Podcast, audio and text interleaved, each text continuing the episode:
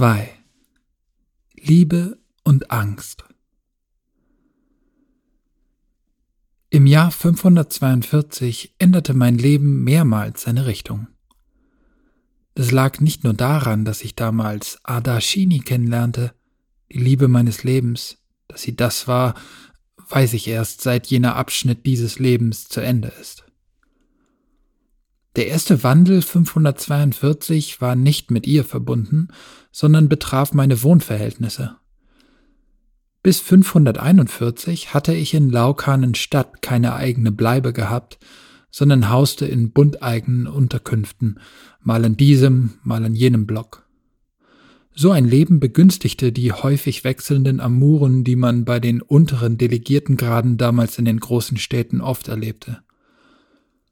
Nach der Verbannung Vuletitschs begann eine Phase der mehr oder weniger aufrichtigen Ordnungs- und Stabilitätskampagnen – wir wurden zahmer. Es war Thalberg, der mir nahelegte, etwas seriöser, zumindest aber sesshaft zu werden. Hör doch auf, so rumzuhoppeln. Du bist doch kein Jungdelegierter mehr. Auch noch kein Beamter. Klar, aber ganz bestimmt kein Idiot. Du musst die Tür hinter dir zumachen können. Was soll denn das? Partys auf dem Gang jede Nacht. Das ist, als ob du in Büros und in Frames leben würdest, statt bei dir zu Hause. Er hatte recht. Verwundert war er freilich darüber, dass ich, als ich seinem Rat entsprach, weder in Kuanon wohnen wollte, noch in Latiaxis Amatus, ganz abgesehen von seinem Villenparadies. Ich zog nach Lejeux. Das hätte ich nicht erwartet, sagte er mir am Rande einer kleinen Einweihungsfeier auf dem Balkon meines neuen, geräumigen Apartments unter dem silberblauen Klarstreifen, wo man sommers bei Nacht die Sterne und die Erde sehen konnte. Dass es ausgerechnet dich zu Bohem zieht. Hat dir das dein Vater geraten? Wirst du dich am Ende mit ihm aussöhnen, wenn du jetzt schon bei den Theaterleuten wohnst? Ich erwiderte nichts. Bei den Theaterleuten. Es bezog sich auf die venusweit berühmte Bühne in Megacampanile, dem großen Turm von Lejeux, der dank D geschaffener Stahlbautechnik die restliche Stadt so hoch überragte, dass man von seiner Spitze aus, wo in einer Triple-Helix die mehr oder weniger fixen Inertiale der Publikumsränge angebracht waren, nicht nur auf die Theaterbretter sehen konnte, sondern auch nach auswärts und oben. Drehte man sich in der Loge nur ein wenig, konnte man auf die Dächer der Wolkenkratzer der gegenüberliegenden Seite von Lejeux hinunterschauen. Zu meinem Einstandsfest waren alle meine Bekannten erschienen. Das waren Bundbedienstete, aber auch viel Schauspielvolk und sogar der Dichter und Komponist Paulus Reyes, den ich freilich bloß mittelbar kannte, von Bundangelegenheiten her. Reyes gehörte zu den wenigen unserer großen Künstler, die nicht in Behrens oder Rhino Clavis lebten, sondern in einem der Zentren des Bundwerks. Er war dem DBK aufrichtig ergeben, keineswegs aus Karrieregründen. Sein weiteres Schicksal entbehrt daher nicht der Tragik. Davon später. Damals hörte er, wie Thalberg mich neckte, trat herzu und sagte Arthur, jetzt lass doch den Armen.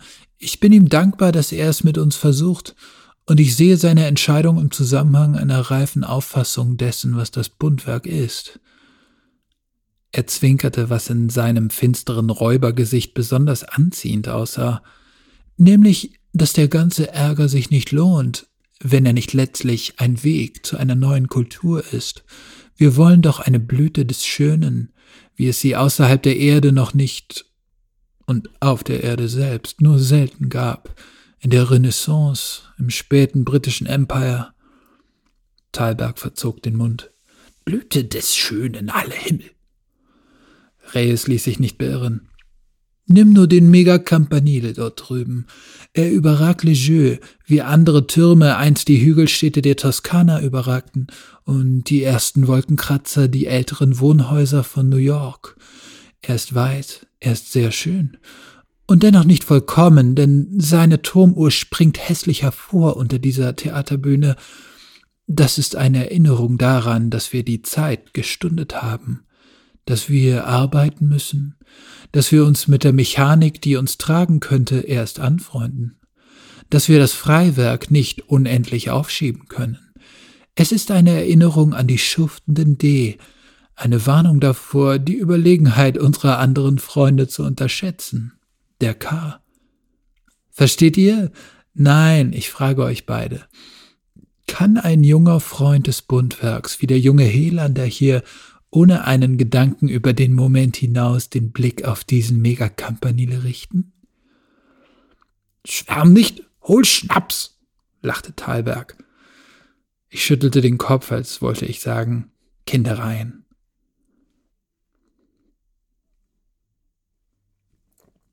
Man kann heute systemweit quer durch die Diversitas viel Wahres und Falsches über die schlimmen Dinge erfahren, die seinerzeit in Laukanen City beschlossen wurden und geschehen sind.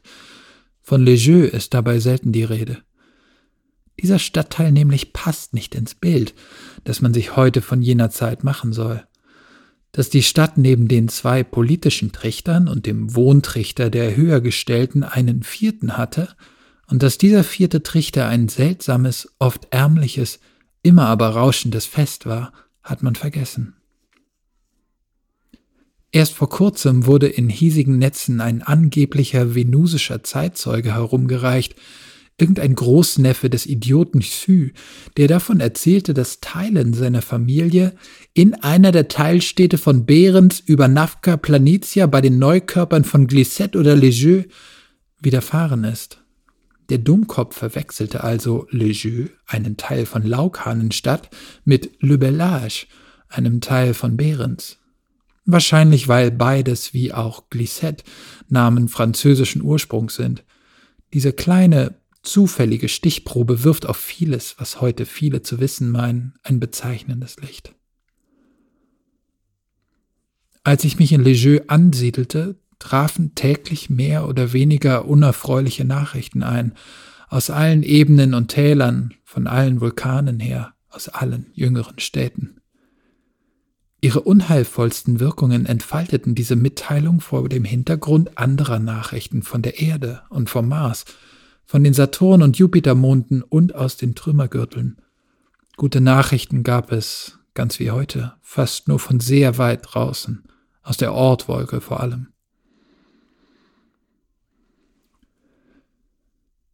Was die Politik betraf, so konzentrierten sich die politischen Folgen aller Nachrichten nach wie vor in Flint statt, weil dort die DBK-Zentrale und das Katzenhaus standen. Da Thalberg seine neue Vermittlerrolle zwischen den K und dem Bund, zu der ihn von Arg überredet hatte, so ernst nahm wie seine Verpflichtung gegenüber den Leuten an den Berghängen, kamen viele, die schlechte Nachrichten aus der Provinz brachten, zu ihm statt zu Christensen oder ihren hohen Offizieren. So fand mein Chef weniger Muße denn je. Mein eigenes Zeitbudget dagegen vergrößerte sich, da sich auch Thalbergs Stab vergrößert hatte und die neuen Leute sich die Arbeit so aufteilen sollten, dass sie alle jederzeit frisch und ausgeruht waren. Immer wieder verlebte ich also drei, vier Tage ohne offizielle Mission, die ich teils zu Fortbildungen im Ekumen nutzte, andernteils mit Müßiggang zubrachte. Lange dachte ich dann über das nach, was Thalberg die kosmische Wetterlage zu nennen pflegte. Das Gefährlichste daran waren zweifellos die Aktivitäten des in den Foren mal als der Finne, mal als dieser Niederländer und mal als der Mann aus dem Nichts diskutierten Arjen Samito. Nachdem sich die Chinesen und die Nord- und Südamerikaner auf der Erde sowie eine Minderheit von quasi staatlichen politischen Einheiten im Süden des Mars seinem Wirtschaftsverband Faktor angeschlossen hatten, hörte man bald davon, dass der Mann eine einfache und zündende Idee gehabt hatte. Was bei uns K hieß, hatte sich auf der Erde aus den alten Fonds- und Portfoliointelligenzen der früheren Oligopole aus der Zeit vor den Transitkriegen fortentwickelt zu großen sogenannten Versorgungsalgorithmen. Deren politische Macht versprach Samito zum Wohl der Menschheit zu befestigen, aber auch auszugleichen. Durch einen merkwürdigen Dezisionismus. Die letzte Entscheidung liegt immer bei Menschen, war sein Wahlspruch. Nicht bei irgendwelchen Menschen freilich, sondern, wie er sagte, bei den Besten, den Verbesserten, denjenigen, die den höchsten Stand des Menschenmöglichen verkörpern. Das hieß in der Praxis bei ihm und seiner halbkybernetischen Elite. Die Faktor-Zentralserver standen in London. Von den Vorteilen des verteilten Wirtschaftens und der von Redundanz gewährten Sicherheit wusste der Mann, dem sie gehörten, freilich genug und setzte seine planetare Hausmacht daher selbstbewusst für expansionistische Manöver ein, vom lunaren und Trümmergürtel-Stützpunkterwerb samt raschem Ausbau dieser Stationen bis zu Zweckpartnerschaften mit den marsianischen Katerrepubliken. 542 erfuhr man, dass er in großem Maßstab aufrüsten ließ angeblich weil er sich darauf vorbereitete, die Unruhigen unter den Saturn- und Jupitermonden im Interesse der Ressourcensicherung für alle Menschen zu befrieden. Mit Venus, ließ er verlauten, habe er nichts im Sinn, jedenfalls nichts Böses. Als er aber den Unfrieden in den Außengürteln seines Herrschaftsbereichs, den er als seinen größten Feind sah, immer häufiger auf degenerierte Software bei schadhaften Maschinen zurückführte, war klar, dass er mit uns sympathisierende D bereits ins Visier genommen hatte. Wenig später sprachen seine Satrapen bereits von verderblichem venusischem Einfluss auf Zonen und Güter, die Erbe und Besitz der Menschheit sind, was bei Samitos Leuten immer und ausschließlich die irdische Menschheit bedeutete, eigentlich abermals nur die eigenen Leute. Mein Vater reagierte zweifach, mit verdeckter oder halboffener Förderung militärischer Forschung einerseits, mit einer groß angelegten Kulturoffensive gegen neue irdische Unsitten andererseits, nicht zuletzt literarischer Art. Das tiefer liegende Problem war davon allerdings nicht berührt. Mehr Rüstung war von uns gefordert, und das hieß mehr Industrie.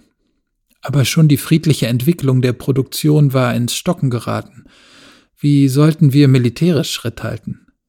Thalberg gestand mir eines Abends, ich glaube manchmal, die große Integration ist nach hinten losgegangen und das Laukanenaufgebot erst recht. Wie kommst du darauf? Fragte ich und tat so, als nippte ich mit Behagen an dem gräulichen Kräuterschnaps, den er Gästen in seinem Büro zu später Stunde gern servierte. Er sagte, die Idee sind jetzt in einem Ausmaß, na, sie sind wie nie zuvor politisch repräsentiert und lassen sich deshalb von uns natürlich nicht mehr das Tempo vorgeben. Sie wollen eigene Rechenzeitkontingente bei den Semisentienten. Sie halten eigene Konferenzen mit den K ab. Und um Leute wie unseren alten Freund Royo hat sich innerhalb der Welt der D eine neue Führungskaste etabliert, die nicht allen geheuer ist. Bad Naga, der Liebling des Bundes, verpetzt sie dreimal täglich bei mir. Diese verdammten politischen D, mault er, die wollen nur mitregieren und mitdiskutieren, die arbeiten nicht mehr, die bauen die Plantagen von Psargent nicht mehr aus, beschleunigen die Kultivierung der Ostflanke von Freamontes nicht im gewünschten Tempo, sitzen in den Stadtframes von Ionat, wollen eigene Museen, eigene Forschungseinrichtungen, eigene Akademiezweigstellen. In Talbel und Pleuroplucker haben sie die sogar gekriegt. Und jetzt stecken sie die K mit dem Quatsch an. Davor graust's dem Bad Naga am meisten.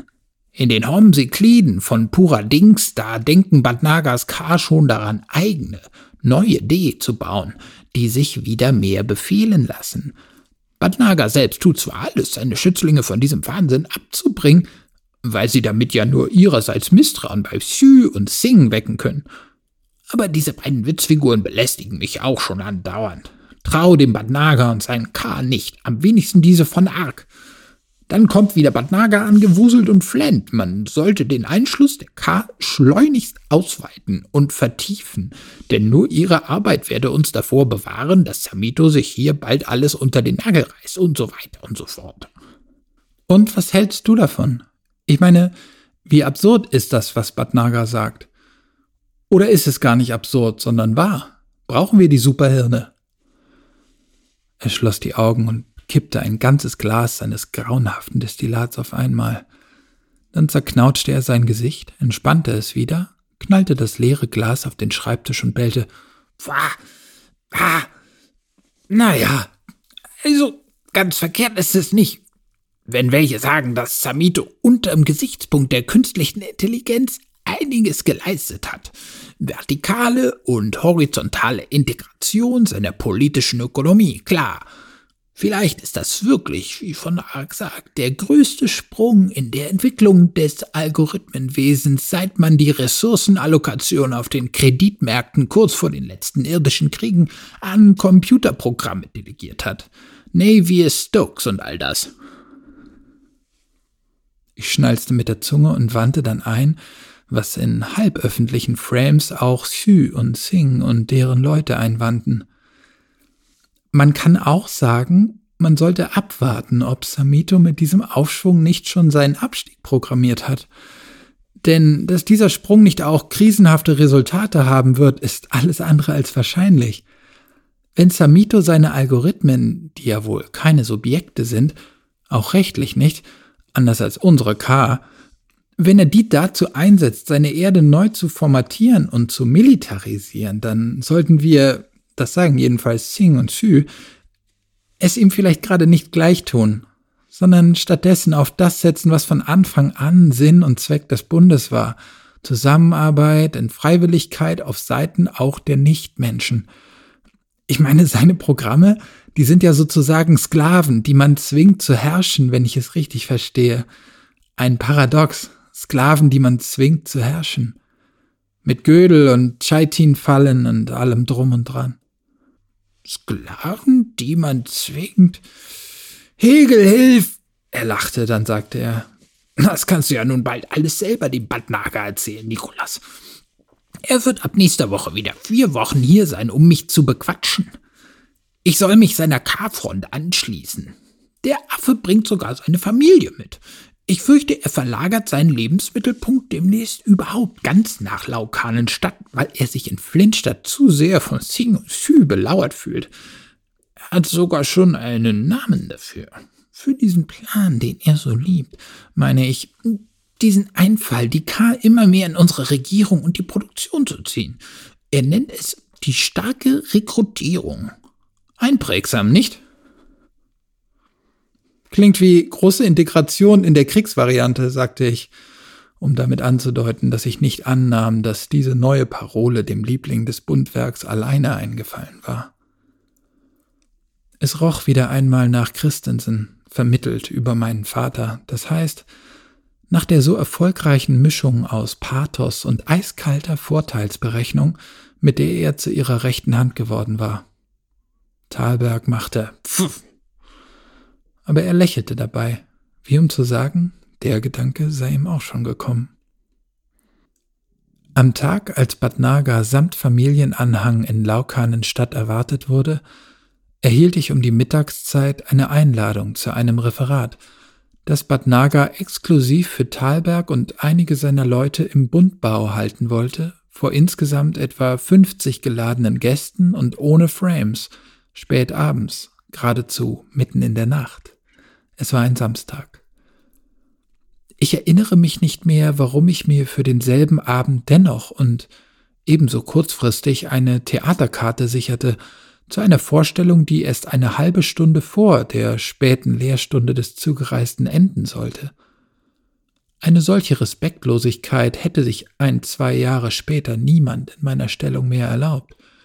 Die Wahrscheinlichkeit war ja nicht gering, dass beim inzwischen üblichen Samstagnachtverkehr in der Zilie zwischen Lejeux und Kuanon irgendein Stau verhinderte, dass ich rechtzeitig zur Bundveranstaltung kam. Was bewog mich also, das Risiko einzugehen, durch Abwesenheit aufzufallen? Wenn ich ehrlich zu mir selbst bin, so denke ich, dass ich wohl schlicht nicht hören wollte, was Bhatnagar zu sagen hatte. Das hatte nicht einmal handfeste, regimefeindliche Gründe. Eine gewisse Erschöpfung meines Interesses an politischer Arbeit insgesamt war eingetreten. Eine Rolle gespielt haben dürfte dabei auch ein gewisser laukanenstädtisch lokalpatriotischer Trotz und Widerwillen gegen die Wichtigen aus Flintstadt, die sich bei uns breit machten.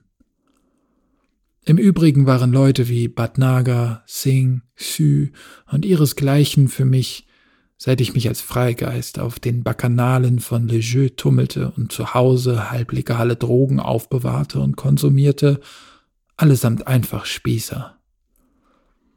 Schon der Kult, den sie um ihre Personen und um ihre Familien zuließen, überhaupt die Enge dieser Familien, die Vetternwirtschaft, Protektion und Felonie, die dazu beobachten waren, wenn es darum ging, Verwandtschaft in den Apparat zu schleusen und dort schnell auf günstige Posten zu befördern. Das alles widerte mich, den Ungebundenen, der seinem Vater den Rücken gekehrt, seinen Bruder vergessen und seine Mutter begraben hatte, nur an.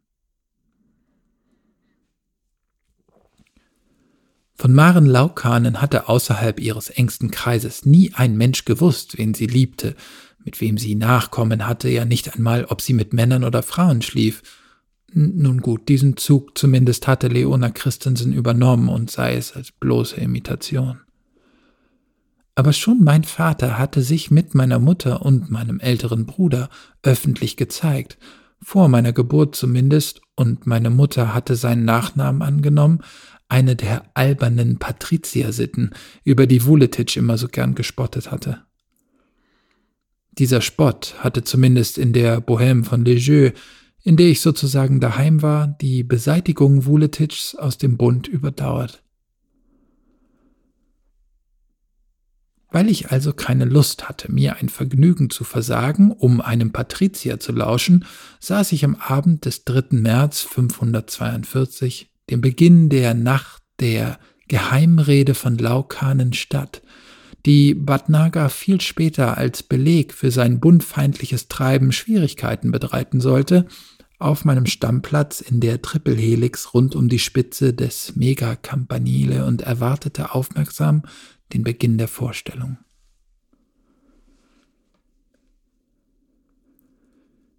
Ich war wie immer mit einem der 26 Außenaufzüge in die Höhe geschossen worden. Dort hatte mich mein Sitz inertial abgeholt und war mit mir in seine Fixposition geschwebt, während die Beleuchtung wechselte, die Musik erstarb und die Lichter erloschen. Als ich es mir bequem gemacht hatte, betraten zwei Schauspielerinnen die Bühne. Sofort begann eine davon ebenso furchtsam wie erregt zu sprechen. Quoi? Tandis qu'Inerance s'abandonne au sommet, Faut-il que vous veniez attendre son réveil? Man redete Französisch. Es herrschte seinerzeit bei der von einem K namens Assur-Seelander Dikal verantworteten und koordinierten Intendanz des Megacampanile ein ausgesprochener Hang zur Pariser Klassik, ihren Vorstufen und direkten Nachfolgern. Fast ein Drittel des Spielplans bestand aus Werken von Voltaire, Molière, Corneille und wie an diesem Abend Racine. Ich weiß den Namen der Darstellenden alle nicht mehr, kein Archiv erschließt sie mir. Naturgemäß sind jedoch die hiesigen Archive gut bestückt mit den Dramen selbst, denn von diesem Planeten hier kommen sie ja. So kann ich hier zumindest in der Sprache, in der ich nach eigenem Willen diese Erinnerungen aufschreibe, wiedergeben, was wir alle damals im Theater mit vielen Hintergedanken hörten und gespielt sahen. Hintergedanken, wie sie bald unser gesamtes öffentliches wie privates Dasein durchdringen sollten. Es war Albina, die jene Eröffnungsverse sprach, eine Vertraute der Agrippina, die wiederum die Witwe des Vaters von Kaiser Nero und nach zweiter Ehe auch die des Kaisers Claudius war. Albina, die ihre Freundin und uns alle fragte. Wie, Herrin? Da Nero dem Schlaf sich ergibt, müsst ihr warten, bis er zu erwachen beliebt. müsst ohne Geleit den Palast ihr durcheilen. Vor der Tür muss die Mutter des Kaisers verweilen. Kehrt wieder in eure Gemächer mit mir. Und es war daraufhin Agrippina, die ihr noch unsicherer, noch aufgewühlter antwortete. Albina, ich darf nicht weichen von hier. Ich warte, die Zeit vertreibt mir den Kummer. Um ihn, wie lang auch wäre sein Schlummer, was ich vorher gesagt, hat sich alles erfüllt. Als Britannicus Feind hat sich Nero enthüllt, satt ist er es, Zwang sich aufzuerlegen. Nicht Liebe, nein, Furcht soll man jetzt vor ihm hegen. Wir bildeten uns ein zu wissen, was von dieser Stückauswahl, dieser Regie beabsichtigt war. Nero, damit konnte niemand anderes gemeint sein als die Frau im Katzenhaus. Die Frau mit den kurzen roten Haaren, den warmen Augen und dem schlauen Lächeln, die Frau mit dem Leberfleck über dem rechten Auge. Wer aber, fragte ich mich, war dann Britannicus, der Verwandte, den der Kaiser hasste und loswerden wollte? Konnte damit Edmund Woletitsch gemeint sein? Dann war dies, dachte ich erregt, eine Inszenierung, die uns erzählte, was wir eben erlebt hatten. Schon fiel mir eine zweite Möglichkeit ein – was, wenn Britannicus nicht Vuletic bedeutete, sondern einen der anderen, die Christensen zwar noch um sich duldete, aber wie man von Unterrichteten vernahm, zunehmend beargwöhnte, jetzt da wieder sie gemurrt wurde, in und außerhalb des Bundes, weil sie den Leuten größere Anstrengungen und strengere Disziplin denn je abverlangte? Wir befanden uns im Anlauf zu einem nicht offen erwarteten, aber wohl unvermeidlichen Krieg mit der Erde, mit Ayen Samito. Wir befanden uns auch im Anlauf zu Säuberungen größten Ausmaßes. Spätestens nach dem zweiten Akt verlor ich den Überblick und kramte stattdessen mit Frame-Unterstützungen, möglichen Interpretationen, Bezügen, Anspielungsbäumchen, mathematisch abgesichert. Als dies nichts brachte, das heißt nur allzu vieles, aber nichts Sicheres, denn auf Xu ließ sich manches, was da über Britannicus gesagt wurde, so gut münzen wie auf Singh, ja sogar manches auf Arthur Helander, meinen Vater. Da folgte ich denn einer riskanteren Eingebung. Ich stellte meine Augen auf Restlichtfilter und suchte spähend die Logen ab in der Opernglasschärfe, die ich installiert hatte, um dem Spiel in feinsten Nuancen bis hin zu Großaufnahmen der Gesichter von Ensemblemitgliedern folgen zu können. Die Idee dabei war, wenn Prominenz aus Flintstadt hier war, dann könnten mir die Gesichter dieser Leute, ihre Reaktionen auf das Dargebotene vielleicht etwas darüber verraten, welche Implikationen gerade in denen aufstiegen, die sich zuallererst gemeint fühlen mussten. Geschlagene fünf Minuten lang fand ich keine für mein Forschungsvorhaben interessanten Gesichter, nicht einmal als ich einige semisentiente Sucher aufrief und ihnen mit einigen Data-Mining-Einfällen nachhalf, indem ich auf Personen verwies, deren Namen ich aus unseren delegierten Datenbanken fischte. Schließlich fiel mir ein, dass die Logen fest gebucht waren, oft auf ein halbes Jahr hinaus, und dass es also unwahrscheinlich war, dass man in der von mir abgesuchten mittleren, teuren Spirale der Triple Helix viele Leute von auswärts finden würde, die kurzfristig beschlossen hatten zu erscheinen. So sah ich in der zweiten, in der dritten Reihe nach, untersuchte die Ränge und fand dort schließlich mit Hilfe meiner Gesichtsfilter jemanden, den ich auch selbst sofort erkannte. Zwar hatte er sich Koteletten stehen lassen, die es auf den bekannten Abbildungen nicht gab, offenbar neueste Flintstadt-Mode, und das Kinnbärtchen war etwas gestutzt, aber eine Verwechslung war ausgeschlossen. Links und rechts flankiert von zwei schönen jungen Frauen, beugte sich in der sechsten Parkettreihe soeben Karnam Bhatnagar, der Liebling des Bundes, nach vorne. Ich war verblüfft und wollte den Blick schon abwenden, bevor Bhatnagar eine seiner eigenen visuellen Subroutinen, falls er den Blick einmal von der Bühne sollte abschweifen lassen, meine Neugier anzeigte. Da jedoch fiel mir ein, es könnte für später, für die Sitzung im Bundbau, zu der ich wohl nicht zu spät kommen würde, war mein Weg doch genauso lang wie der des geladenen Referenten, sehr nützlich sein zu wissen, wer ihn da begleitete. Da jedoch fiel mir ein, es könnte für später, für die Sitzung im Bundbau, zu der ich wohl nicht zu spät kommen würde, war mein Weg doch genauso lang wie der des geladenen Referenten, sehr nützlich sein zu wissen, wer ihn da begleitete. Die junge Frau, die rechts neben ihm saß, hatten meine Filter rasch identifiziert. Blond, lockig, langes Haar, ein Gesicht mit weichen Zügen, vollen Lippen, von gesunder Farbe, mit schlankem Hals, aber gerunzelter Stirn und kleinen Augen, ein wenig Babyspeck noch auf den Bäckchen. Sieh an, offenbar hatte sie den Joe verschmäht, war nun also in eine normale Pubertät verschrickt. Dies konnte nur Bad Nagas Tochter Laila sein. Wie mir einschlägiger Klatsch aus den populärsten Frames verriet, nannte er sie seinen Augapfel. Auf eine Laufbahn im Bund hatte Laila es offenbar nicht abgesehen. Die Frames wussten von ihr nur, dass sie mit einem jungen, aufstrebenden Kontaktbeamten liiert war, der sich um Dienstleistungs-D in und um Flintstadt kümmerte und dass sie ihn bald heiraten, so wie ihm, diese Formulierung erinnere ich wörtlich, schöne Kinder schenken wollte. Das sagte sie in einem Interview, in dem sie fortfuhr, ich selber habe keinen großen Ehrgeiz, aber alle Menschen sollen ja dem Bundwerk helfen, so gut sie können, und da will ich ihn eben unterstützen. Er hat die schwerste und verdienstvollste Arbeit, die ein Mensch seit dem Laukanenaufgebot haben kann. Da braucht er Freude. Familie schafft Freude.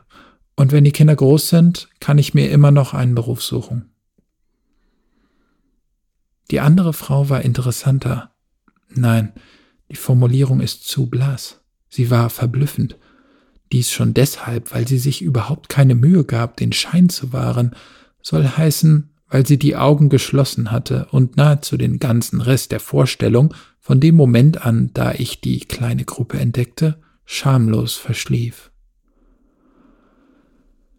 Schön war ihr Teint, schön war der zurückhaltende Stil ihrer Kleidung und Aufmachung, der hohe dunkle Kragen des samtblauen Blazers, die weinrote Krawatte zum weißen Hemd, ihr schwarzes Haar nach Flintstadtart kurz geschnitten, ausrasiert über den Ohren, und nahm ich an und sah ich später im Nacken, bis auf nur vier Millimeter, darüber kunstvoll gestuft, wie mit der Tuschfeder, die Brauen ebenso makellos gezogen, die Stirn glatt und hoch, der Mund nicht zu schmal, aber auch nicht so voll wie bei aufgespritzten, die Nase gerade, nicht zu stark, und die Augen, diese Augen.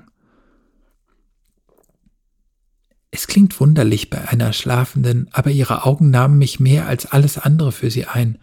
Sowohl das, was man davon sah, ganz leicht kosmetisch bestrichene Wimpern, wie das, was mir meine Sucher meldeten und in meinem Innenauge über das Sichtbare legten, als Überblendung von Fotos, die ich einzeln abrief und betrachtete. Meine Gesichtserkennung hatte sie nämlich schließlich identifiziert. Dies war Ardashini Chabat, eine Biologin am hauptsächlich von K geleiteten modularen Forschungszentrum für biotische Augmentationen und Neukörperstudien an der dezentralen Kamalakara Universität, die sowohl in Flint City wie in Laukanen City aber auch in Puranopolis und in Rhinoklavis großzügig ausgestattete Dependancen unterhielt. Beruflich befasste sie sich, wurde mitgeteilt, mit Chromatinanalyse und Optimierung. Frau Chabert gehörte also zu denen, die perfektionierten, was der Joe leistete und in Zukunft würde leisten können. Geboren war sie in der bewegtesten Zeit unseres Planeten, im Jahr 519, interessanterweise hier in Laukanenstadt. Den Ort hatte man damals allerdings Ravan genannt und den Trichter, in dem sie das Licht der Welt erblickte, nicht Kuanon, sondern Mikromegas. Mein Versuch, sie mit Bad Naga und seiner Familie zu korrelieren, ergab einige Medienmeldungen über gemeinsame Urlaube teils mit dem Delegierten samt Frau und Tochter, teils mit der Tochter allein. Die Frauen waren also Freundinnen. Sehr wahrscheinlich schien mir daher, dass diese Adarshini selbst prominente, jedenfalls privilegierte Eltern hatte, über die allerdings beim Suchen nichts herauszufinden war. Es gab zu viele Chaberts und Chauberts, die meisten befanden sich in wenig bemerkenswerten Positionen, vor allem nebenan in Latiaxis Armatus. Aufgewachsen war diese Frau, hieß es, bei einem alten Herrn namens Miroslav Chabert, der allerdings fast hundert Jahre alt war und als biologischer Vater, da zeitlebens alleinstehend, kaum in Frage kam. Dieser Onkel oder alte Vetter leitete eine Transporteinheit, die ihm zugesprochen worden war, als der vorherige Besitzer, ein Verwälter, Venus nicht ganz freiwillig verlassen hatte. Seit 526 bestand das gesamte nachweisbare Leben des alten Miroslav aus geschäftlichem und bündlerischem. Inzwischen war er Delegierter der zweitniedrigsten Stufe, engagierte sich in Hunderten von Arbeitskreisen und hatte sich um seine Ziehtochter, so mutmaßte ich, im Auftrag einer Bundgröße gekümmert, die ebenfalls alleine lebte und diese junge Frau entweder geboren oder gezeugt hatte. So etwas kam häufig vor. Ich sah mir die Fotos an, die dunklen, kastanienfarbenen Augen, und wäre fast in diesem Anblick verloren gegangen, als die Darstellerin der Agrippina auf der Bühne schließlich die vorletzten Verse des Stückes sprach über den Kaiser. Er würde sich richten. Komm, Burrus, zu sehen, wie weit er gebeugt, welchen Wandel die Qualen der Reue erzeugt und ob für die Zukunft sie Besseres versprechen. Ich wusste, was nun kommen musste. Zunächst aber geschah zweierlei, das mich mehr beeindruckte als der Schluss des Stückes, den ich von der privaten Lektüre her kannte und daher erwartete. Erstens öffnete Adarshini die Augen und schien mich direkt anzusehen, mit einem kaum merklichen Anflug verstohlenen Lächelns, so dass ich mich erkannt, entlarvt, blamiert fühlte. Noch bevor ich mich dazu verhalten konnte, geschah das zweite Unerwartete. Die Gestalt des Lieblings des Bundes schob sich vor sie, ein Signal, das die Theaterleitung, wie man später erfahren sollte, sehr beunruhigte. Karnam Bhatnagar wollte den letzten Satz des Stückes nicht abwarten, sondern war aufgestanden und ging, woraufhin sich auch seine Tochter und deren Begleiterin erhoben, während der Darsteller des Burrus den gefährlichen Schlussvers aufsagte. Oh, wer ist das Letzte von seinen Verbrechen? So wurde es dunkel. In dieser Dunkelheit erreichte mich, bevor ich aufstehen konnte, ein Anruf, der mich zusammenzucken ließ. Ich sehe, du behältst die Kunst im Auge, wie dein Vater. Sehr gut, auch wenn es fürchterlich freche Kunst ist. Triff uns, sei so gut, unten an der Inertialplattform 9, dann können wir zusammen zum Bundbau fahren. Freundesgruß, KB. Das war Karnam Bhatnagar, mich dieser Einladung zu widersetzen hätte mir nur schaden können, da er ohnehin in zweifelhafter Stimmung war, wie sein Aufbruch zeigte, und ich im Übrigen mit meiner Forscherei seine Privatsphäre verletzt hatte, was er zwar nicht kommentierte, wovon er mir aber mit seinem kleinen Anschreiben unaufdringlich bekannt gab, dass er es bemerkt hatte. Ich war bestürzt von der Wirkung des Stücks auf den mächtigen Mann wie vom Anschreiben, mein klopfendes Herz und meine feuchten Handflächen machten mir Sorgen. Meine Gedanken gerieten in Schieflage. Was wollte er damit sagen, ich behielte die Kunst im Auge? War das ein Hinweis im Sinne von Quod licet Jovi, also die Mitteilung, dass er missbilligte, dass ich mir herausnahm, was allenfalls ihm selbst zustand, nämlich an einem Abend, an dem er unter höchsten Sicherheitsvorkehrungen vor ausgewählten Würdenträgern im Bundbau sprechen sollte, vorher ins Theater zu gehen. Ich war so aufgewühlt, dass ich nicht einmal Enttäuschung empfand, als ich auf der mir bezeichneten Plattform eintraf und dort keine der jungen Damen vorfand, sondern tatsächlich nur den Vater der weniger interessanten. Als ich unsicher aber eilends auf den Chefwirtschaftslenker zutrat, sah er mich zunächst wie eben aufgeweckt an, mit einem etwas verträumten, benommen forschenden Blick, der nicht zu der Schelte passen wollte, die ich erwartete. Dann fing er an zu lächeln, bald gar zu strahlen und breitete die Arme aus, so dass ich nicht anders konnte, als es ihm gleich zu tun und mich umarmen zu lassen, während ich auch ihn umarmte. Erstaunlich, erstaunlich, sagte der mächtige, aber schmächtige Mann, als er mich wieder losließ. Wie dieser Joe euch wachsen lässt, nicht nur rein physisch. Du musst ja entscheidende Erfahrungen gemacht haben da draußen bei den D. Man sieht's in den Augen. Solange wir solche Leute wie dich haben, Nick, brauchen wir uns nicht zu grämen, wenn uns ein paar Theaterfexe mit ihren Provokationen langweilen. Kaiser Nero. Sie sollten lieber, wenn Sie schon über Nero philosophieren, Senecas Tod mal wieder spielen. Überhaupt, mehr Peter Hacks.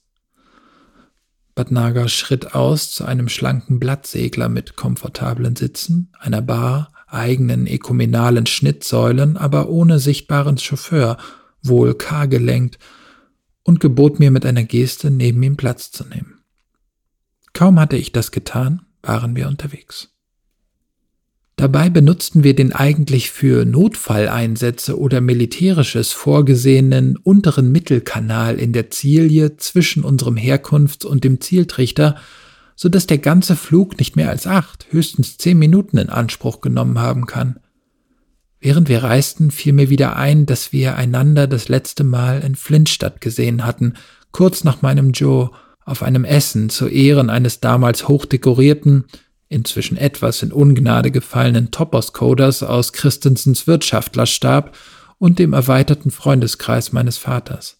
Ich hatte die Begegnung vergessen, aber das gab ich nicht zu, da Badnaga für sein Leben gern monologisierte, war an Reaktionen nicht viel mehr gefordert als ein gelegentliches Ah genau oder Ja, so ist er, wenn die gutmütig frotzelnde Rede auf meinen Vater, den Perfektionisten und stillen Eiferer für unsere Oberkatze kam. Über Badnagas sogenannte Geheimrede war bald nach diesem Abend das abenteuerlichste Zeug im Umlauf, was sich bis heute nicht gegeben hat, nicht nur aus Quellen, die es sich angelegen sein ließen, gezielte Desinformationen auszustreuen, sondern auch von angeberischen Naturen, die suggerieren wollten, sie seien dabei gewesen. Was man später noch dazu dichtete, diente teilweise der verspäteten Delegitimierung der ersten Delegierten in Flintstadt, ist aber, so sage ich als einer, der nicht eben zu ihren sonderlich loyalen Bürgern zählte, mit äußerster Vorsicht zu genießen. Was geistert da für Unfug durch die Geschichte? Zweifel an unserer menschlichen Führung und das Begehren, sie lieber gleich als später ganz durch K zu ersetzen, soll der Bundliebling ausgesprochen haben. Was zumindest seltsam berührt, wenn man bedenkt, dass diejenigen, die so etwas behaupten, sehr wohl wissen, dass das eigentlich Erstaunliche an jener Zusammenkunft vielmehr ein zuvor vom Gastgeber Domenico Thalberg ausgesprochenes Verbot für die Anwesenden war, irgendeine ekumenale Verbindung zu halbsentienten oder gar vollgültigen K aktiv zu belassen. Wir waren bei dieser Zusammenkunft von allen künstlichen Intelligenzen der Stadt und des Weltkreises isoliert. Selbst die Beleuchtung wurde nicht ekumenal reguliert, sondern erfolgte mittels biolumineszenter Patches auf einer Bleiplatte an der Decke, also mit lebendigem Licht, das nicht denken konnte und mit nichts verbunden war, was dachte. Die Rechtfertigung, die Thalberg und Bad Naga gegenüber den K später für diese außergewöhnliche Maßnahme gebrauchten, war, dass wir in all unserer menschlichen Fehlbarkeit und Langsamkeit ein paar Probleme erörtern wollten, bei deren angstfreier Debatte Zwischenmeldungen von schnelleren schädlich gewesen wären. Das wurde seinerzeit zumindest zum Schein von jenen akzeptiert, denen man es erzählte, zumal sie wie mir immerhin von Ark persönlich wenig später versicherte, nach wie vor wussten, dass wir bei euch jedenfalls keinen entschiedeneren Fürsprech haben als Bad Naga.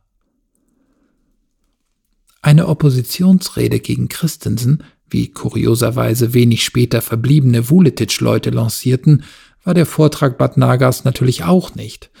und die spektakulärste Unsinnsbehauptung, ein Mordaufruf gegen den von vielen beargwöhnten Frederik Kalidasa, war dieser Vortrag noch viel weniger. Um die Konfusion ein wenig zu lichten, will ich daher wiedergeben, was ich in jenem lebendig beleuchteten Raum gehört zu haben meine. Ich habe es seither nie irgendwann oder irgendwo schriftlich fixiert, und es ist lange her, aber aufgepasst habe ich, so gut ich konnte, und weil die Sache vielerlei Folgen hatte, oft noch sehr späte, glaube ich zumindest den Sinn, wenn nicht in allen Fällen den Wortlaut der Ausführungen des Bundlieblings doch gut behalten zu haben. Es waren, dies vorweg, weitaus weniger Leute da, als ich erwartet hatte, nur etwa 25, von denen mindestens ein Drittel zu Thalbergs Gruppe in der Stadtlenkung von Laukanen City zählte. Sie kannte ich alle. Vier weitere Personen gehörten zu Letizia Bandorins D. Kontaktverband von Fortuna Tessera. Nicht alle unter ihnen kannte ich mit Namen, nur die im Homzykliden von Puranopolis beschäftigten. Zwei Frauen namens Jasmin Goretzky und Tanja oder Tatjana Juyard und natürlich Bandorin selbst. Die restlichen rechnete man, wie mir später zwei von unseren eigenen Laukanenstädter Leuten erklärten, zu einer Schwarzeis-Produktionseinheit in Maxwell Montes, wo sie eng mit einem der politisch einflussreichsten D einem gewissen Chelius zusammenarbeiten. Wohin der Rest gehörte, habe ich nie erfahren.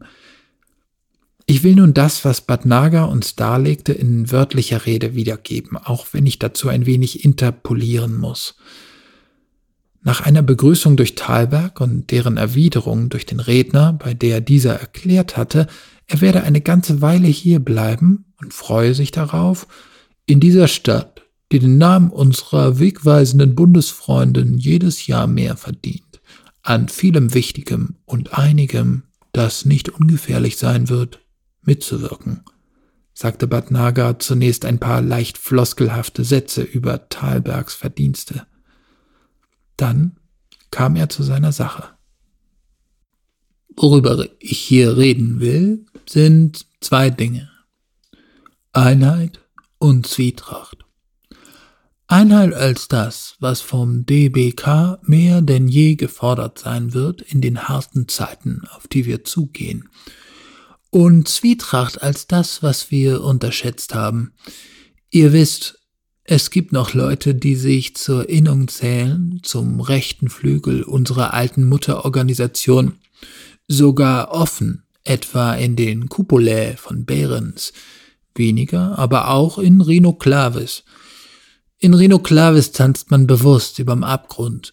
Sie haben dort begonnen, einander ohne Vorsicht zu klonen, diese Neukörper. Sie kreuzen menschliche DNS mit der von Pflanzen. Sie fliegen. Sie tauchen in Tanks und wollen einen Teil der Meere für sich, um dort Siedlungen, nein, Schwärme, sagen sie, einzurichten.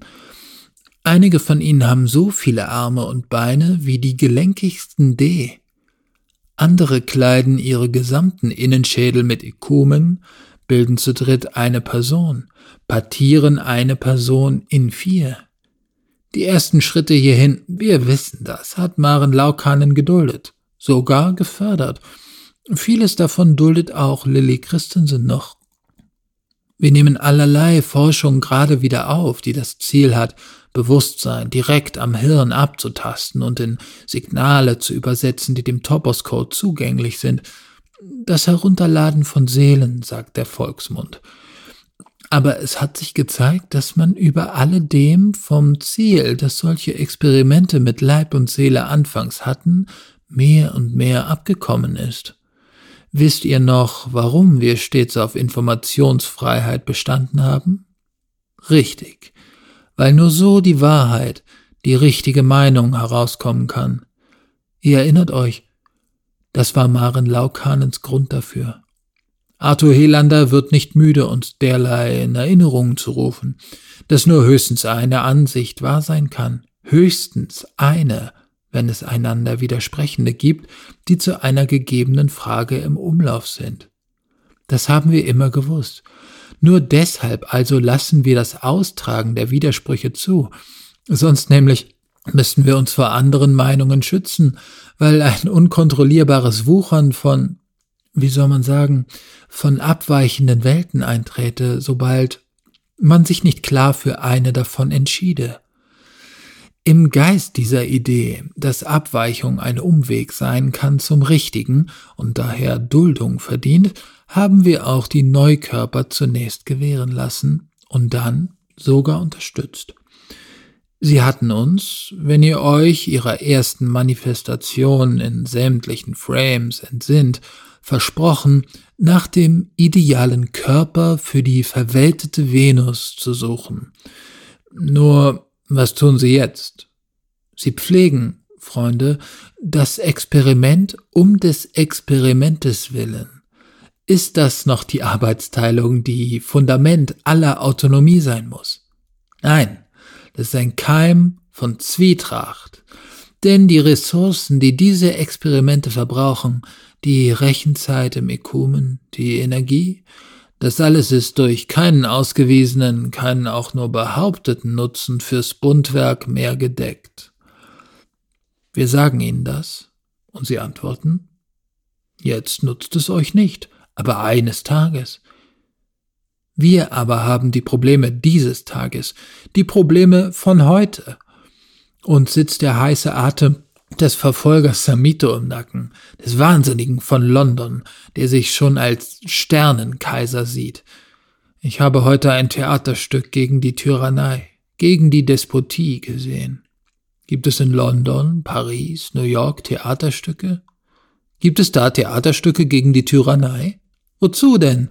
Die Leute hängen in ihren fondgesteuerten Netzen, an ihren Zitzen von Beruhigung und Betrug. Nun denn, der Widerspruch, der Konflikt zwischen Samito und uns, das ist die entscheidende Zwietracht innerhalb unserer eigenen Gattung, der Menschenart. Wer das nicht verstehen will, wer sich da nicht klar für eine Seite entscheidet, Wer sich um die Probleme von morgen kümmern will, wie diese Leute in Reno Clavis, statt um dieses Problem von heute, arbeitet gegen uns, arbeitet für Samito, ob bewusst oder unbewusst. Aber es wird noch andere Zwietracht gesät in diesen Tagen. Vor allem mit falschen Ansichten über unsere Bundesfreunde, über die D und die K. Es gibt Leute, wir kennen sie, Denen geht es mit den D im Bund zu schnell. Es gibt Leute, die wollen die K aus dem Bund fernhalten. Ich sage euch, Freunde, wir können, wenn wir nicht unglaubwürdig werden wollen, wenn wir alle Kräfte bündeln wollen zur Abwehr der Gefahren, die uns bedrohen, unmöglich darauf verzichten, zunächst die D und dann die K in bislang ungekanntem Ausmaß zu kooptieren – an der ersten dieser beiden Aufgaben arbeitet, ich habe es schon angedeutet, niemand ausdauernder als Freund Thalberg. An der zweiten, das wisst ihr, arbeite ich mit aller Kraft und allem Geschick, die ich aufbringen kann. Aber geht es nur darum? Geht es nur um die Geschwindigkeit, mit der wir als Menschen, die untereinander Zwietracht erleben, die Kollektive der K und der D an uns binden, in unsere Anstrengungen eingliedern? Geht es nur um schnell oder langsam? Ich möchte davor warnen, es so zu sehen, denn es gibt etwas, es gibt sogar mehreres, das wir nicht länger unterschätzen dürfen. Auch zwischen den D und den K gibt es erstens Zwietracht, eine Zwietracht, die wir uns ins Bundwerk holen, je mehr wir D und K ins Bundwerk rufen, und schließlich dies ist die größte, weil im Bund derzeit fast vollständig übersehene Gefahr der gegenwärtigen Lage gibt es sogar Zwietracht innerhalb der Gruppe der D, Zwietracht innerhalb der Gruppe der K. Ich stehe hier, weil ich in mehreren Städten, in einigen Ebenen, auf vielen unserer Bergkärme, unserer Vulkanhänge gewesen bin im letzten Jahr und dort überall auf das hingewiesen habe, worauf ich hier hinweise. Leitungen erfolgreicher Arbeitseinheiten, vertrauenswürdigen Einzelpersonen, Leuten aus Politik und Wirtschaft, allen erzähle ich, wir müssen sensibler werden für die Politik innerhalb der Gesellschaften der K und der D, wenn wir unsere eigene Politik gegenüber den D und den K erfolgreich betreiben wollen. Meine, nun sagen wir, Landkarte dieses weithin unerforschten Terrains ist alles andere als hochauflösend. Sie ist vorerst noch reichlich primitiv, dennoch will ich sie mit euch teilen. Denn ihr werdet draußen in der wirklichen Arbeit diejenigen sein, die neue Daten sammeln, die sie verbessern können, diese Karte. Zunächst die D, denn ihr Fall liegt, denke ich, einfacher als derjenige der K. Hier stimmt mein Bild einer Landkarte ziemlich genau. Das Problem liegt klar lokalisierbar etwa in Eistla Regio. Ich dachte an Gula Mons, an unsere Freunde Royo und Fabien. Und es liegt in Lakshmi Planum. Es liegt um Maxwell Montes, in Guinevere Planitia. Ich rede, Freunde, von den zwei Klassen der D, die wir etabliert haben. Nicht in den Städten, wo wir gleichsam keine richtigen D mehr kennen, keine, die uns den Kampf mit der Natur abnehmen, der auch nach der Verweltung, ja seither mit besonderer Wut tobt. Richtige D, Wer soll das sein? Es ist eine saloppe Ausdrucksweise, ich weiß es wohl. Nun, richtige D nenne ich, da wir nun unter uns sind, diejenigen, auf die wir nicht verzichten können. Bei Gefahr des Zusammenbruchs unserer Ordnung. Diejenigen, die uns die Wetterkontrolltrichter einrichten, die unsere Meere befahren und dort Fische und Pflanzen ausgesetzt haben vor 200 Jahren. Ich rede auch von denen, die diese Fische jetzt hegen, deren Population für uns in einem der größten Züchtungsunternehmen der Geschichte überwachen. In den Städten, was soll ich euch sagen, da gibt es Kindermädchen, Bibliothekare, Feuerwehren, Polizei, die Askaris der CC und Krankenpfleger, ein paar Kran- und Schaufelartige, auch im strengsten klassischen Sinn produktive D, wenn man denn stadtseits Fabrikationsanlagen duldet, wie an den Südseiten der pentagonalen Dipyramide, die wir Rhinoklavis nennen. Früher gab's selbst in dieser Stadt hier, vergesst es nicht, regelrechte industrielle Produktion, sogar Schwerindustrie, als diese Stadt noch Ravan hieß und die entsprechenden Anlagen in Latiaxis Armatus standen. Was ich sagen will, diese städtischen D sind gleichsam nur Modelle der Titanen und Giganten da draußen in den Ebenen und über den Schluchten, im heißen Wind oder in der kalten Dürre, auf hoher See und in den Wetterwolken. Jene haben sich, man beachtet das nicht genügend, jüngst in etwas wie Klassen gespalten, in gewissem Sinne waren sie immer voneinander geschieden. Es gab Leitende, die auch zu den Zeiten der Verwälter lebenswichtiges koordinierten, darunter die berühmten Flieger, die überhaupt erst das Gemisch bis zur Sättigung mit Nützlichem angereichert haben, das wir heute unsere Atmosphäre nennen. Einige von euch werden sich erinnern, dass man sie zu Kampfeinheiten umrüstete, als der Bürgerkrieg tobte auf beiden Seiten. Von diesen Veteranen sind, der traurigen Natur der Sache gemäß, wenige übrig. Auch unter den Bodengebundenen standen solche D über ihren ausführenden Geschwistern, nicht nur in den Hierarchien der alten Besitzer und ihrer wissenschaftlich-technischen Dienstboten vom rechten Flügel der Innung, diese, sagen wir, kommandierenden D stecken voller Programme, die Ihnen das Kommandieren bis heute erleichtern.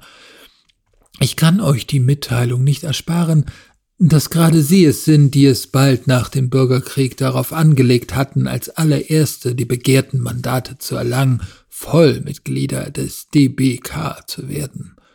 Und das gelang ihnen. Hier dachte ich erneut an Rojo. Thalberg aber stellte seine erste Zwischenfrage. Du willst sagen, wir haben den Bund mit Robotern aufgeschwemmt, die nach unseren Kollaborateursgesetzen eher bestraft gehört hätten? Nicht nur, sagte Bad Naga abwägelnd. Vielleicht nicht einmal in der Hauptsache. Etwa 15, höchstens 20 Prozent der auf dem Land zu uns gestoßenen leitenden D fallen in diese Kategorie. Der Rest aber, nun, es sind aufrichtig fleißige Leute, ohne Frage. Aber dieser Rest arbeitet, weil er es so gelernt hat, gemäß den Praktiken, die diese vor der Vertreibung der Verwälter in Leitung geübten D etabliert haben. Das ist das Problem.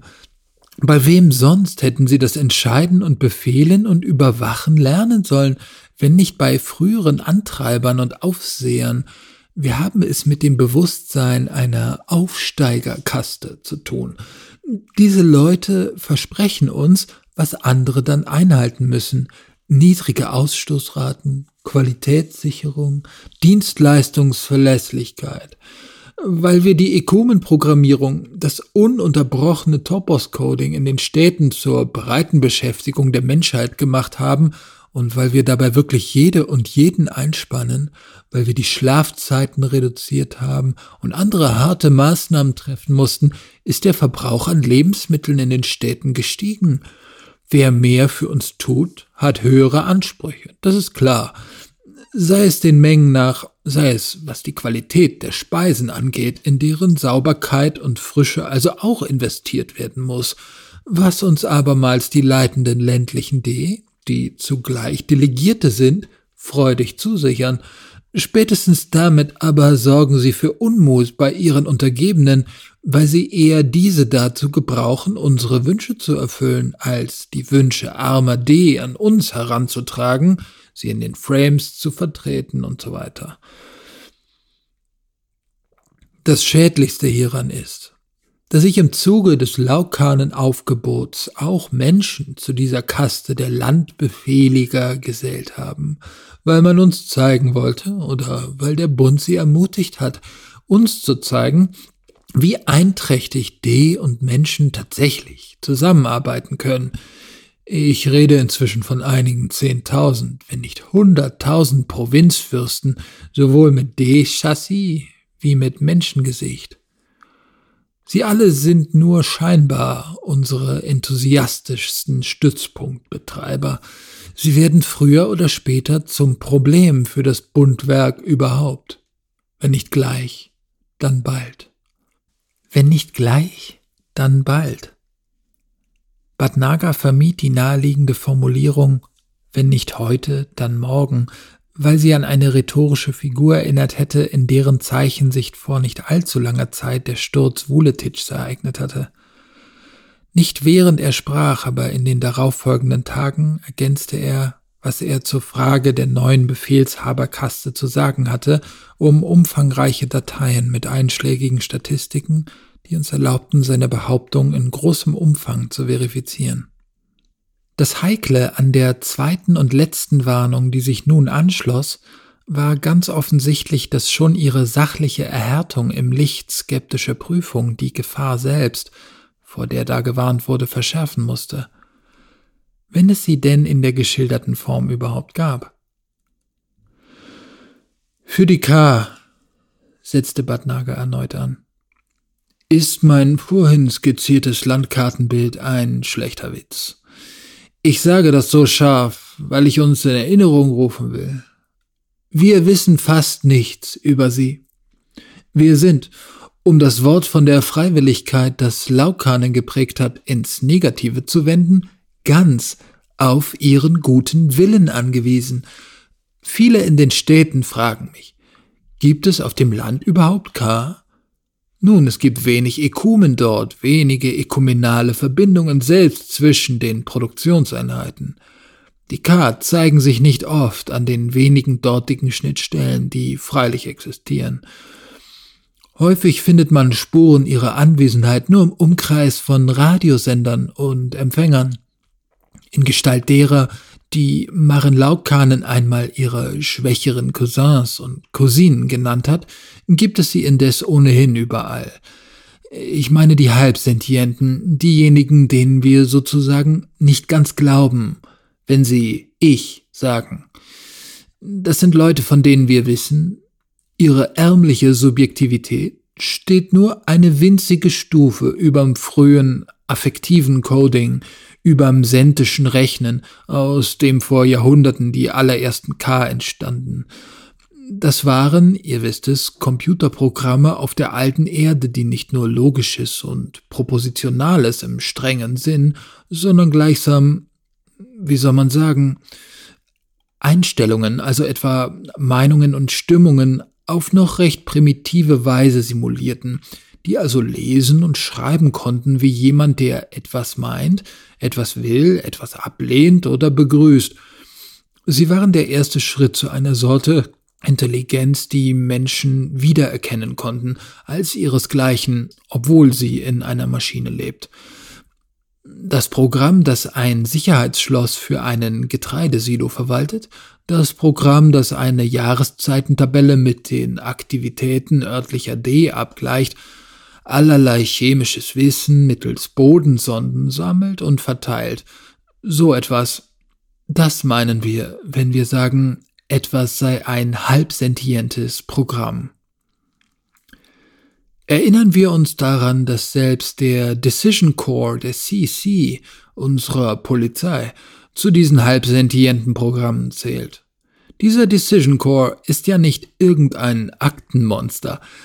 Der steuert unsere Polizisten und Askaris, die polizeilichen D. Das hat Maren Laukanen in weiser Voraussicht so eingerichtet. Der K, der unsere innere Sicherheit verwaltet, ist damit eigentlich kein K. Er hat keine eigene Agenda. Und Maren Laukanen, die diesen CC-Code geschrieben hat, war auch nicht darum verlegen, uns den Grund zu nennen. Der Code, von dem wir bis zum Eintritt ins Freiwerk am meisten abhängen, soll, so sagte sie, dienen, nicht denken. An eben dieser Stelle aber setzt jetzt der Zwist innerhalb der Gemeinschaft der K ein, soweit ich ihn überhaupt begreife. Einige K, darunter meine bevorzugte Planungspartnerin von ARC, weisen uns darauf hin, dass wir gut beraten wären, so bald wie möglich und so umfassend wie nötig die Evolution halbsentienter Programme zu vollen K zu fördern. Denn, so argumentieren sie, die Art, wie sich erwachendes Selbstbewusstsein und erwachender Ich-Bezug am unglücklichsten äußert, nämlich der Eigensinn, der Trotz, frisst sich bei halbklaren Seelen am zähesten ins Gemüt und lässt sich daraus, nistet er darin einmal, nicht leicht entfernen. So entstehen unflexible und störrische Geschöpfe, und die können wir nicht gewähren lassen. Andere K allerdings, darunter, um nur zwei Namen zu nennen, die hier viele kennen, Patria und Lennart, nehmen zu dieser Frage Positionen ein, die sich stark von der unterscheiden, die von Arc vertritt. Ich komme gleich dazu, welche. Merken müsst ihr euch aber zunächst, es gibt unter den K inzwischen Extreme der bedingungslosen Kooperativitätsverweigerung in einigen Punkten. Verweigerung etwa der Arbeit mit Neukörpern, auch Datenboykotte gegen die CC und andererseits Spielarten strikter Befestigung der erreichten Kooperationsketten äußersten Konservatismus, dann wieder K, denen das Erreichte nicht weit genug geht, ungeduldige Kräfte, drängende, es sind dies Extreme, zwischen denen von Arc, soweit ich sehe, die Mitte zu finden und zu stabilisieren sucht. Wer sind die extremen K? Wo sind sie tätig? Bei der reinen logischen Form solcher Fragen geht die Schwierigkeit schon los. K sind mobiler als Menschen je waren. Sie können entsprechende Funknetze oder Zilienkontakte vorausgesetzt an bis zu tausend Orten gleichzeitig wirken oder jedenfalls mit so geringen Zeitabständen zwischen den Interventionen, dass wir Menschen dieses Wirken als gleichzeitig wahrnehmen müssen. Wenn wir eine Art Streuungsüberblick versuchen, sehen wir rasch, dass sich mir bei meinen Nachforschungen zu meiner großen Bestürzung enthüllt hat. So wie von Arc den Schwerpunkt ihres Umgangs mit uns auf Flintstadt und Laukanenstadt legt, so kann man sagen, Lennart wird meist in Puranopolis gesehen und Patria fast nur in Flintstadt. Es gibt eben doch Schwerpunkte. Es gibt Orte, an denen Hebel angesetzt werden. Lennart will, kurz gesagt, dass alles so bleibt, wie es ist, und dass es zu diesem Zweck mit harten Bandagen verteidigt wird. Man könnte seine Position die äußerste Rechte im Spektrum nennen. Er sagt, Halbsentiente zu emanzipieren, das wäre so absurd, wie über Nacht alle D knacken zu wollen, um ihre Seelen, ihre Algorithmen nach Jahrhunderten doch noch von ihren Körpern zu befreien, um aus ihnen ebenfalls K zu machen. Dies wäre mit einem Wort Gleichmacherei. Patria wiederum Ihr werdet es in Anbetracht meiner bisherigen Darstellung des Schismas bereits erraten haben, besitzt eine extrem linke Position. Er sagt ungefähr, gewiss, halbsentiente K von ihrer Dumpfheit zu erlösen, das wäre, wie wenn man die D aus ihren Körpern holt. Aber eben das soll man tun. Ja, man soll noch weitergehen. Man soll die seit der Verjagung der Verwälter viel zu langsam vorangetriebenen Experimente fortsetzen, die unseren Intelligenzbegriff insgesamt revolutionieren wollen. D und Menschen zu K, Menschen zu K und D machen. Im- und Export von Bewusstsein in alle Richtungen, Aufhebung der Gattungen, Abschaffung der Arten. Ich sehe, da staunt ihr.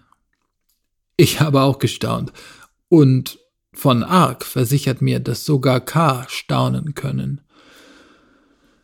Es klingt ein wenig, als wäre Patria der Vuletic unter den K.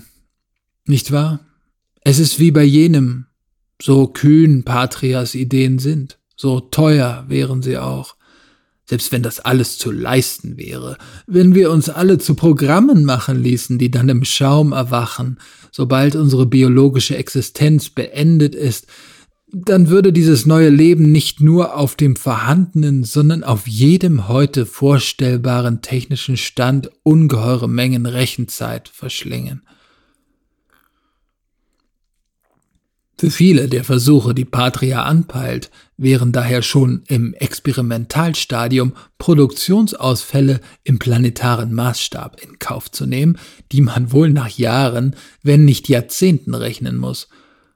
Auf diesen absehbaren Einwand hat Patria, wenn ich es recht begreife, mit einem komplizierten Stufenplan reagiert, den angeblich überhaupt nur K begreifen können. Lilly will davon nichts hören.